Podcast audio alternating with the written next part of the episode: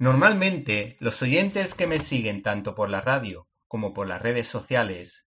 saben que me suelo centrar en los guiones de muchos tebeos que comento, aunque me guste o disfrute por supuesto con los dibujos e ilustraciones también. Sin embargo, en el caso de Los Vengadores Heroes Return,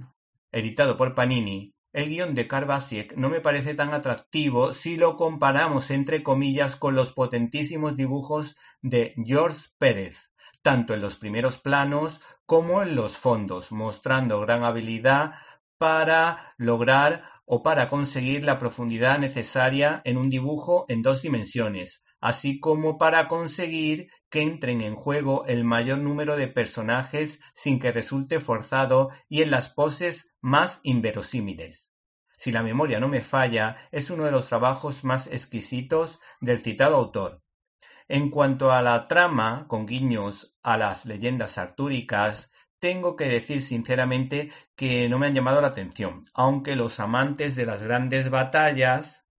estoy convencido de que van a disfrutar un montón mostrando la fragilidad de estos queridos héroes conocidos y desconocidos, porque en estas páginas aparecen todos los miembros que de alguna manera han formado parte o formaron parte de este equipo en algún momento, en un momento de... ¿Te está gustando este episodio? Hazte fan desde el botón apoyar del podcast de Nivos. Elige tu aportación y podrás escuchar este y el resto de sus episodios extra. Además, ayudarás a su productor a seguir creando contenido con la misma pasión y dedicación.